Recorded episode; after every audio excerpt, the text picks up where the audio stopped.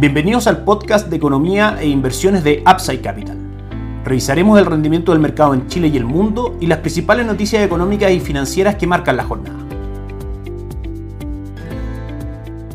Muy buenos días, ¿cómo están ustedes? Miércoles 23 de noviembre de 2022, soy Ramiro Galeano, fundador de Upside Capital. Les doy la bienvenida a otra edición más de mercados en Upside Capital. Revisemos lo que pasó con los activos locales el día de ayer. El IPSA cerró en 5.294 puntos, cayendo un 0.34%, alejándose de lo que fueron las cotizaciones de los principales índices bursátiles en el mundo, que vamos a pasar, por supuesto, a revisar. El dólar cerró en 928,90, cayendo prácticamente 14 pesos, y el cobre subió un 1.21%, cerrando en 3,62 dólares por libra de cobre. El día de hoy en nuestras pantallas el dólar cotiza en 918,80 en línea con la caída del dólar index que vamos a pasar a revisar dados algunas noticias importantes que estamos conociendo el día de hoy desde Estados Unidos. Nos interesa también comentar un poco de el cobre que si bien tuvo un upside muy fuerte desde principios de noviembre hasta aproximadamente el día 11, 12 de este mes, manifestando un alza del 17%, principalmente porque las políticas de cero COVID en China debiesen relajarse, o al menos esos fueron los mensajes de las autoridades sanitarias. Sin embargo, al minuto que eso se anunciaba, las grandes ciudades como Pekín, Shanghai y Cantón han endurecido las medidas de prevención, lo que podría, por supuesto, ahogar la actividad económica. Eso en segunda instancia hizo que desde, como decíamos, el día 10, 11 de noviembre hasta hace un par de días atrás, el día 21, el cobre tocara mínimos cayendo un 9.67% a 3,56 dólares por libra de cobre. El dólar siguió exactamente el mismo comportamiento, tuvo durante la caída del cobre un alza de aproximadamente el 8.2% desde 8.80 hasta 954. Actualmente, como decíamos, en este minuto cotiza en 917,60, impulsado a la baja el día de hoy por otras noticias que por supuesto vamos a pasar a comentar. Si nos vamos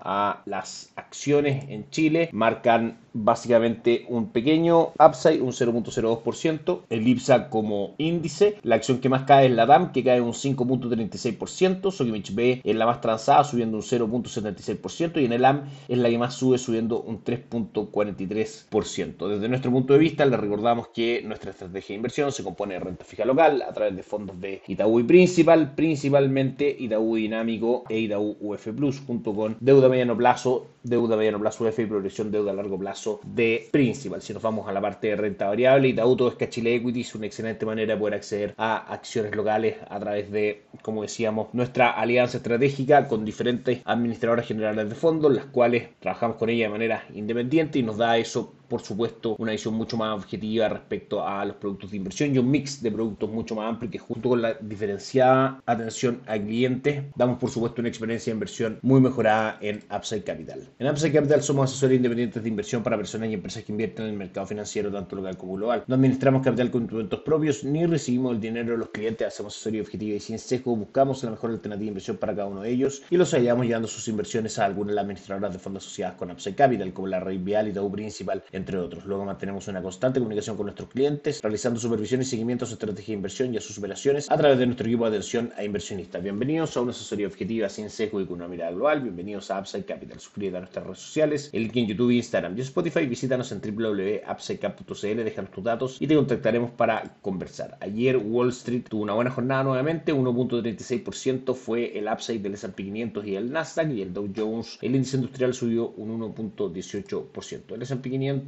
durante el año 2022 lleva un castigo del 15.57%, todavía negativo durante este año, pero se ha ido recuperando a medida que hemos tenido cifras inflacionarias por debajo de lo esperado y cifras de actividad en Estados Unidos por debajo de lo esperado, así también como de percepción económica. En ese sentido, en esto basamos nuestra estrategia de inversión y tenemos fondos de acciones estadounidenses o diversificadas, renta variable global, a través de Itaú, de Principal, de otras administradoras también, por supuesto, con la opción de invertir directamente en el extranjero a través de plataforma Perchin. Recordamos que el día de hoy, como decíamos, el cobre cae un 0.01%, prácticamente no muestra variaciones, cotizando en 3.61 y el dólar index sí marca una caída bastante notoria del 0.82%. Vamos a analizar por qué está ocurriendo esto. Fuerte batería de datos hoy día desde Estados Unidos. Recordemos que mañana es el día de acción de gracias en ese país, de manera que el mercado va a estar cerrado, es un día feriado y el día viernes abrirá con un horario bastante reducido, solamente hasta la 1 de la tarde, de manera que hoy finalmente se cierra la semana de noticias y de transacciones en Estados Unidos. Primero revisamos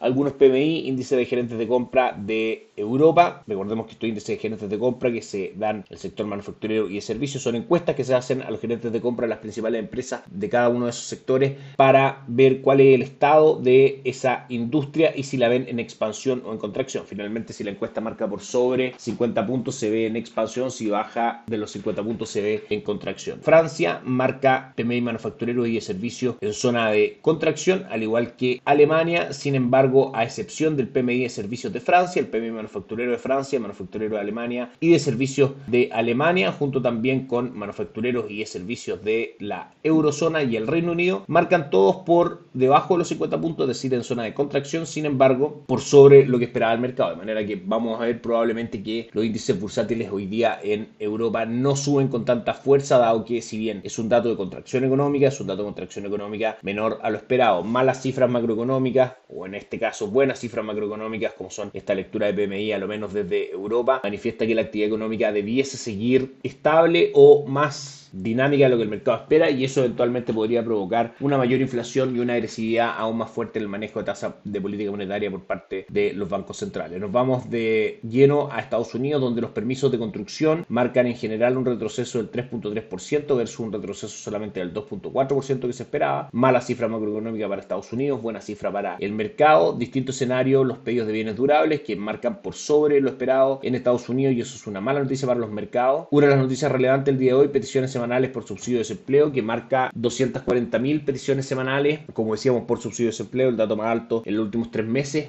y eventualmente esto puede estar mostrando un deterioro en el mercado del trabajo en Estados Unidos sumamente importante porque el 70% del Producto Interno Bruto de Estados Unidos se compone de consumo interno, de manera que el mercado le da gran importancia a las cifras de empleo y esta puede ser una noticia que hoy día impulse a los mercados. Malas cifras macroeconómicas, buenas noticias para los mercados porque muestran menor inflación y menor dinamismo. PMI manufacturero y de servicios también por debajo de lo esperado, apoyando un poco la mala noticia en las en las peticiones semanales por subsidio de desempleo, ambas en zona de contracción. Sin embargo, expectativas de consumidor de la Universidad de Michigan por sobre lo esperado y ventas de viviendas nuevas también en Estados Unidos por sobre lo esperado. Lo más importante de todas maneras va a ser a las 4 de la tarde la entrega de las actas de la reunión de la Reserva Federal, de la última reunión, donde principalmente el mercado estará atento a la discusión que se dio en esa reunión respecto a el manejo de tasa de política monetaria, en el sentido en que la Reserva Federal debe ser lo suficientemente asertiva en que el alza de la tasa política monetaria, si bien genere menor inflación, no provoque en Estados Unidos una recesión más allá de lo que el mercado está descontando. Finalmente, el foco de las lecturas, obviamente aparte del manejo de tasa de política monetaria y de las proyecciones macroeconómicas que pueda traer, va a estar principalmente desde nuestro punto de vista en ese sentido. ¿Qué tanto crecimiento Estados Unidos está dispuesto a sacrificar o a qué nivel de recesión está dispuesto a llegar para controlar la inflación? Por último, revisamos los mercados el día de hoy que esperan, como decíamos, estas minutas de la Reserva Federal. El Nikkei 225 de Japón hoy día subió un 0.61%, el Hansen de Hong Kong un 0.57% y el índice de Shanghai un 0.26% en un buen día para Asia. En general, Europa, como habíamos dicho, en terreno mixto, el Eurostock 600 sube un 0.48%, el DAX alemán sin variaciones y el IBEX 35 de Madrid cae un 0.12%. Y en Estados Unidos el ánimo es bastante positivo, esperando, como decíamos, las actas de la última reunión de la Reserva Federal, con el Dow Jones subiendo un 0.21%, el S&P 500 un 0.55% y el Nasdaq un 1.05%. todo por hoy, que estén muy bien, tengan un excelente día, nos encontramos mañana. Chao, chao.